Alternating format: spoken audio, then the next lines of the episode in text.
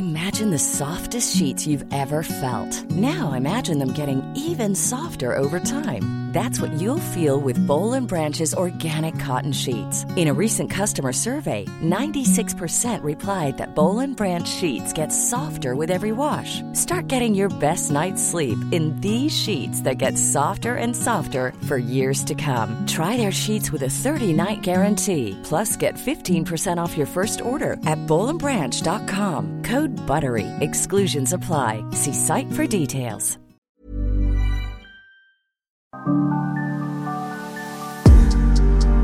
El imperialismo no perdona la traición. Los episodios golpistas en América Latina, prácticamente todos bajo el mando de Estados Unidos, habían funcionado y no habían permitido que sus intereses fueran vulnerados, hasta que se perdió el control en Panamá.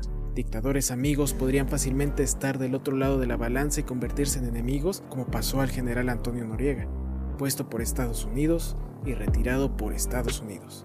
La lección es que en el poder no hay amigos, hay intereses, y la traición de Noriega provocó su derrocamiento y detención. Sin embargo, en el episodio de hoy les contaremos el cambio de estrategia que los estadounidenses emprenderían en adelante. Por un lado, el final de las invasiones militares y por otro, la posibilidad de que no siempre se gana una guerra, como el caso de Nicaragua, cuando su revolución sandinista tomó por sorpresa a los estadounidenses y cambió la perspectiva de estar del otro lado de los golpes de Estado. Las claves del mundo. El contexto internacional en Podcast OM.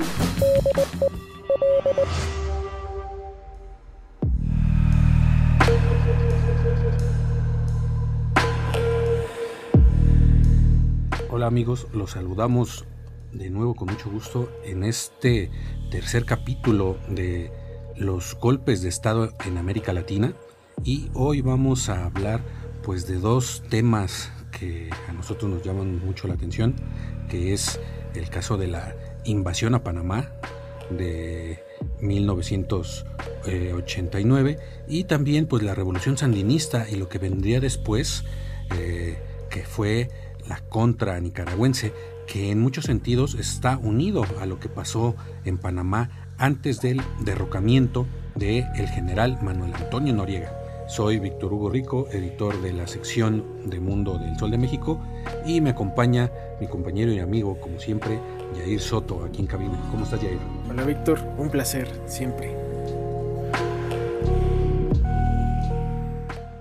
El 20 de diciembre de 1989, miles de militares desembarcaron en Panamá con un solo objetivo, arrestar al hombre fuerte del país, el general Manuel Antonio Noriega, antes estrecho aliado de Washington pero que cayó en desgracia. Sin embargo, ¿por qué Noriega era tan importante a tal grado que empujó a Estados Unidos a llevar a esta invasión a gran escala en el subcontinente americano? Para ello vamos a retroceder en el tiempo más de un siglo atrás, hasta 1903, cuando Panamá se independizó de Colombia con apoyo de Estados Unidos, a cambio de que el naciente país cediera a los estadounidenses los derechos de construcción y explotación de un canal interoceánico y la soberanía de sobre el territorio por donde pasaría el canal. El canal, una de las obras de ingeniería más ambiciosas de la historia, se inauguró en 1914 y revolucionó el comercio mundial. Por décadas, el canal generó ingresos obscenos para Estados Unidos, comparados con la ínfima ganancia que dejaba a Panamá. El malestar entre la población era cada vez mayor y desembocó en violentas revueltas contra la autoridad estadounidense del canal. En 1977, para terminar con las protestas, se firmaron los tratados de Torrijos-Carter que garantizaban que Panamá recuperaría paulatinamente el control del canal y de sus territorios cedidos a los estadounidenses. El tratado fue firmado por el presidente Jimmy Carter y el general Omar Torrijos, que gobernaba Panamá desde 1968 gracias a un golpe de Estado bendecido por Washington. En esos años, la mano derecha de Torrijos era justamente Noriega, que había recibido formación de inteligencia en la Escuela de las Américas, institución estadounidense dirigida por la Guardia Nacional y con base en Columbus, Ohio, cuyo fin, como ya hablamos en nuestro anterior podcast, era entrenar a militares latinoamericanos, sobre todo en labores de contrainsurgencia y neutralización de movimientos populares. Ahí, los militares panameños aprendieron a aplastar a los rivales de Torrijos mediante infiltración, tortura y desapariciones. En esta trama, el papel de Noriega era trabajar para la CIA, dándole información sobre grupos de izquierda de Panamá y de todo Centroamérica, sobre todo tras el éxito de la Revolución cubana que arrastraba apoyos por toda Latinoamérica. Por ello, la lucha contra el comunismo en la región se volvió vital para el gobierno de Washington. Sin embargo, lo que Estados Unidos no sabía en ese momento sobre Noriega es que era un agente doble. Por un lado era parte de la CIA y por el otro pasaba información sobre los planes de Estados Unidos a países como Cuba, claro, a cambio de dinero. En julio de 1981, un misterioso accidente aéreo que nunca fue aclarado acabaría con la vida del general Torrijos. Noriega de facto lo sustituyó en el poder y se convirtió así en el hombre fuerte de Panamá. Ya como presidente, Noriega siguió con sus actividades dobles, ahora ayudando a narcos como el colombiano Pablo Escobar a traficar drogas hacia Estados Unidos. Por otro lado, ayudaba a los mismos estadounidenses a traficar armas a las guerrillas anticomunistas en América Central, como a la contra nicaragüense que combatía el Frente Sandinista de Liberación Nacional, un episodio al que llegaremos más adelante. En 1984, el opositor panameño Hugo Spadafora denunció públicamente esas actividades criminales de Noriega, tras lo cual fue asesinado cruelmente. Esto, en lugar de acabar de tajo con los problemas del general, los encendió al provocar protestas masivas en todo el país. Era el principio del fin del reinado de Noriega, que perdería la venia del gobierno estadounidense. El presidente Ronald Reagan había apoyado por años el régimen brutal de Noriega y su gobierno fue acusado de financiar la compra de armas para la contrainsurgencia centroamericana mediante lavado de dinero producto de la venta de drogas en Estados Unidos, sobre todo en los barrios de población negra.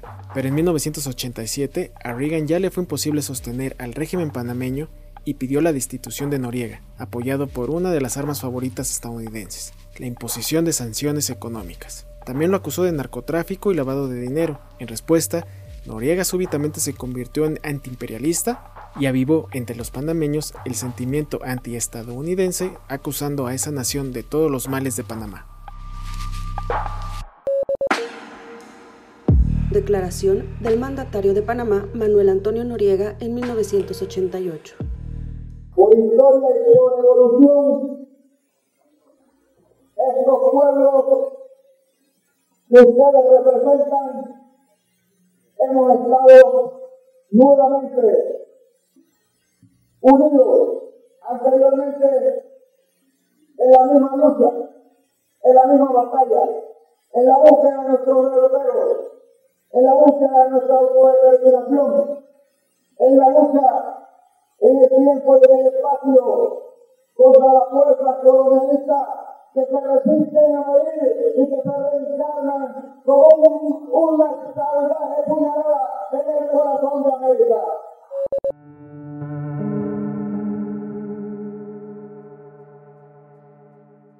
Mayo de 1989, en plena campaña para las elecciones presidenciales, los candidatos opositores fueron brutalmente agredidos en las calles de la capital y la indignación internacional provocó la reacción del nuevo presidente estadounidense, George Herbert Bush, exdirector de la CIA y quien conocía muy bien a Noriega y había trabajado con él. Bush pidió la inmediata renuncia de Noriega, pero este se negó y retó en el Parlamento al gobierno estadounidense. Le digo a los norteamericanos que no me sigan amenazando porque no le tengo miedo a la muerte, arengó el general ante sus seguidores que lo vitoreaban.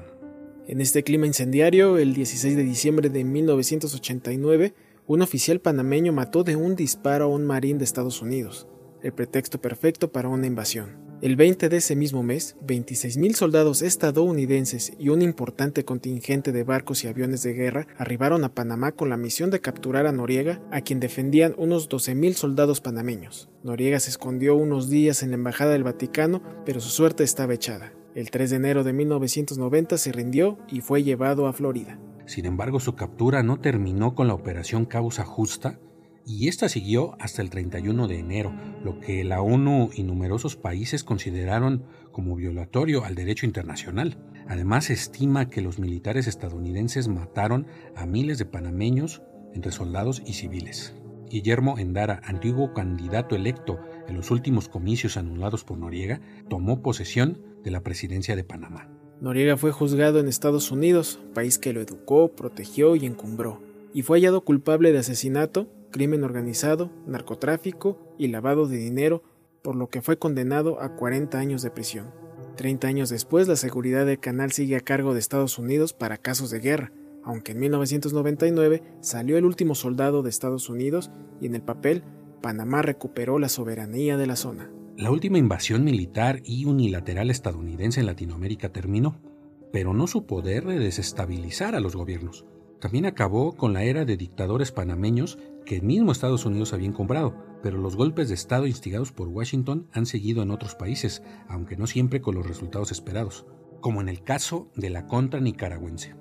La de Nicaragua, después de la mexicana y la cubana, fue la última revolución armada triunfante de América Latina que llevó a los sandinistas al poder, aunque ahora vive sus horas más bajas con la presidencia de Daniel Ortega. Pero en sus mejores momentos, la revolución sandinista también produjo una oleada de apoyo internacional y al mismo tiempo intentos de golpe de Estado aunque en ese caso, como vimos antes, podemos llamarle contrainsurgencia armada financiada desde el exterior. El Frente Sandinista de Liberación Nacional, en honor a Augusto César Sandino, un guerrillero de principios del siglo XX, puso fin a la larga dictadura de la familia Somoza, que gobernaba Nicaragua desde los años 30, derrocando al tercer miembro, Anastasio Somoza de Baile.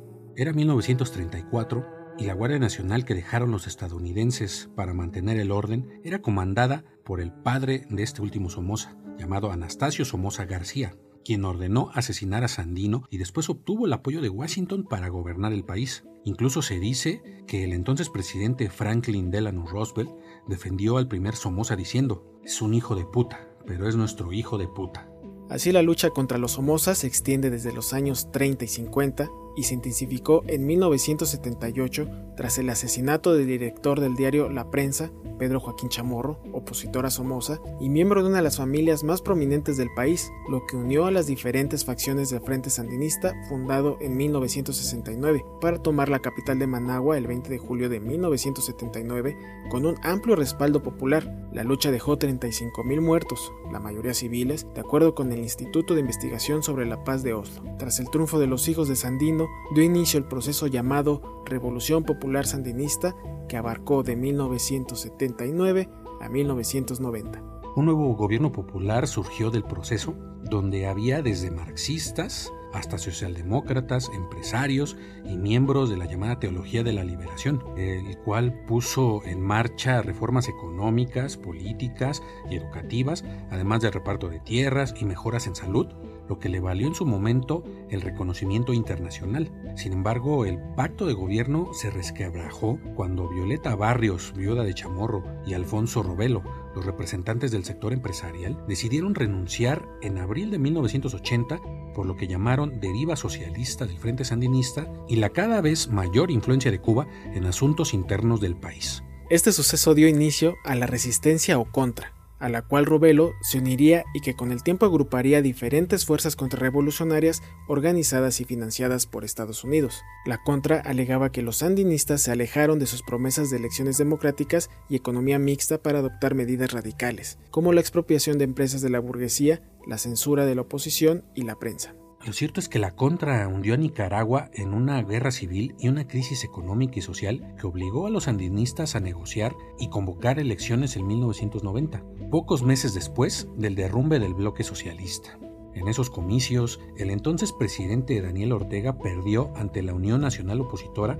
Así, si bien falló el golpe de Estado de la oposición armada, el Frente Sandinista se convirtió en la primera fuerza política en la historia de América Latina que alcanzó el poder por las armas y lo entregó en las urnas pero el comandante Daniel Ortega, presidente de la República de 1984 a 1990, regresó al sandinismo al poder cuando en enero de 2007 ganó de nuevo la presidencia y hasta la actualidad gobierna con mano de hierro, sofocando y encarcelando a la oposición y es la persona que más tiempo ha pasado al frente del país, más de 23 años, superando a cualquiera de los Somoza a quienes contribuyó a derrocar. Desde entonces, pese a las sanciones económicas estadounidenses, la presión internacional y la oleada de protestas ciudadanas que han sacudido al país, lo que él llama la segunda etapa de la revolución sandinista continúa, la última revolución armada triunfante de América Latina. Hemos escuchado los dos episodios claves de toda una era de golpes de Estado en Latinoamérica, un laboratorio de experimentación de políticas de izquierda y de imposiciones de derecha, Estados Unidos aprendió por décadas a provocar caídas de los gobiernos que lo molestan o intervienen en sus intereses de manera violenta a costa de miles de muertes. Pero los casos de Panamá y Nicaragua marcaron al régimen imperialista dos tropiezos que harían que las estrategias de intervención cambiaran a métodos de los que hasta hoy en día somos testigos. Estas nuevas estrategias a las que los analistas ahora llaman los golpes de Estado suaves se han implementado en Latinoamérica desde la década de los 90. Estados Unidos ha apostado por una intervención no directa. La violencia continúa, pero sin que Washington se ensucie las manos de sangre. Es verdad, ahora los estadounidenses batallan más en intervenir militarmente, más allá de los costos que implica. Es por eso que la nueva faceta golpista imperialista se ve reflejada en lo económico, el bloqueo comercial, en casos como Cuba, Nicaragua o Venezuela. Y también tenemos los casos de los golpes institucionales, como el caso de Brasil con Dilma Rousseff o el reciente caso de Vizcarra en Perú, donde los parlamentos se rebelaron para sacar del poder a sus respectivos mandatarios. Pero eso será tema de nuestro siguiente episodio en donde nos adentraremos a los casos anteriores, además de Bolivia, Ecuador y Paraguay. Así damos fin a este episodio Nuevamente agradecemos a todos los escuchas en esta emisión de Las Claves del Mundo, en este serial Los Golpes de Estado en América Latina. Esto continúa. Para la próxima semana, como cada lunes, nos podrán encontrar en todas las plataformas de podcast como Spotify, Google Podcast, Apple Podcast, Acast, Deezer, Amazon Music. Ahí pueden encontrar también todo el material que Organización Editorial Mexicana pone a su disposición. Ahora, ¿qué nos puedes recomendar, Vic? Pues Jair, hoy les vamos a recomendar economía pesada con Mario Alavés y Luis Carriles. Todo lo que usted necesita saber sobre economía, sobre negocios, las últimas tendencias en esos temas, economía pesada. Y también los invitamos a que nos sigan escribiendo a través de nuestros canales de contacto como nuestra cuenta de Twitter, arroba podcastom y nuestro correo electrónico podcast arroba mx para que nos den todas sus sugerencias, sus dudas, sus saludos. Vamos a estar muy al pendiente. Muchas gracias, Víctor. Gracias, Jair, y gracias a todos por escucharnos. Hasta la próxima semana. Así será, no sin antes agradecer también la producción de Mitzi Hernández. Tenemos una cita el próximo lunes. Hasta entonces. Esta es una producción de la Organización Editorial Mexicana.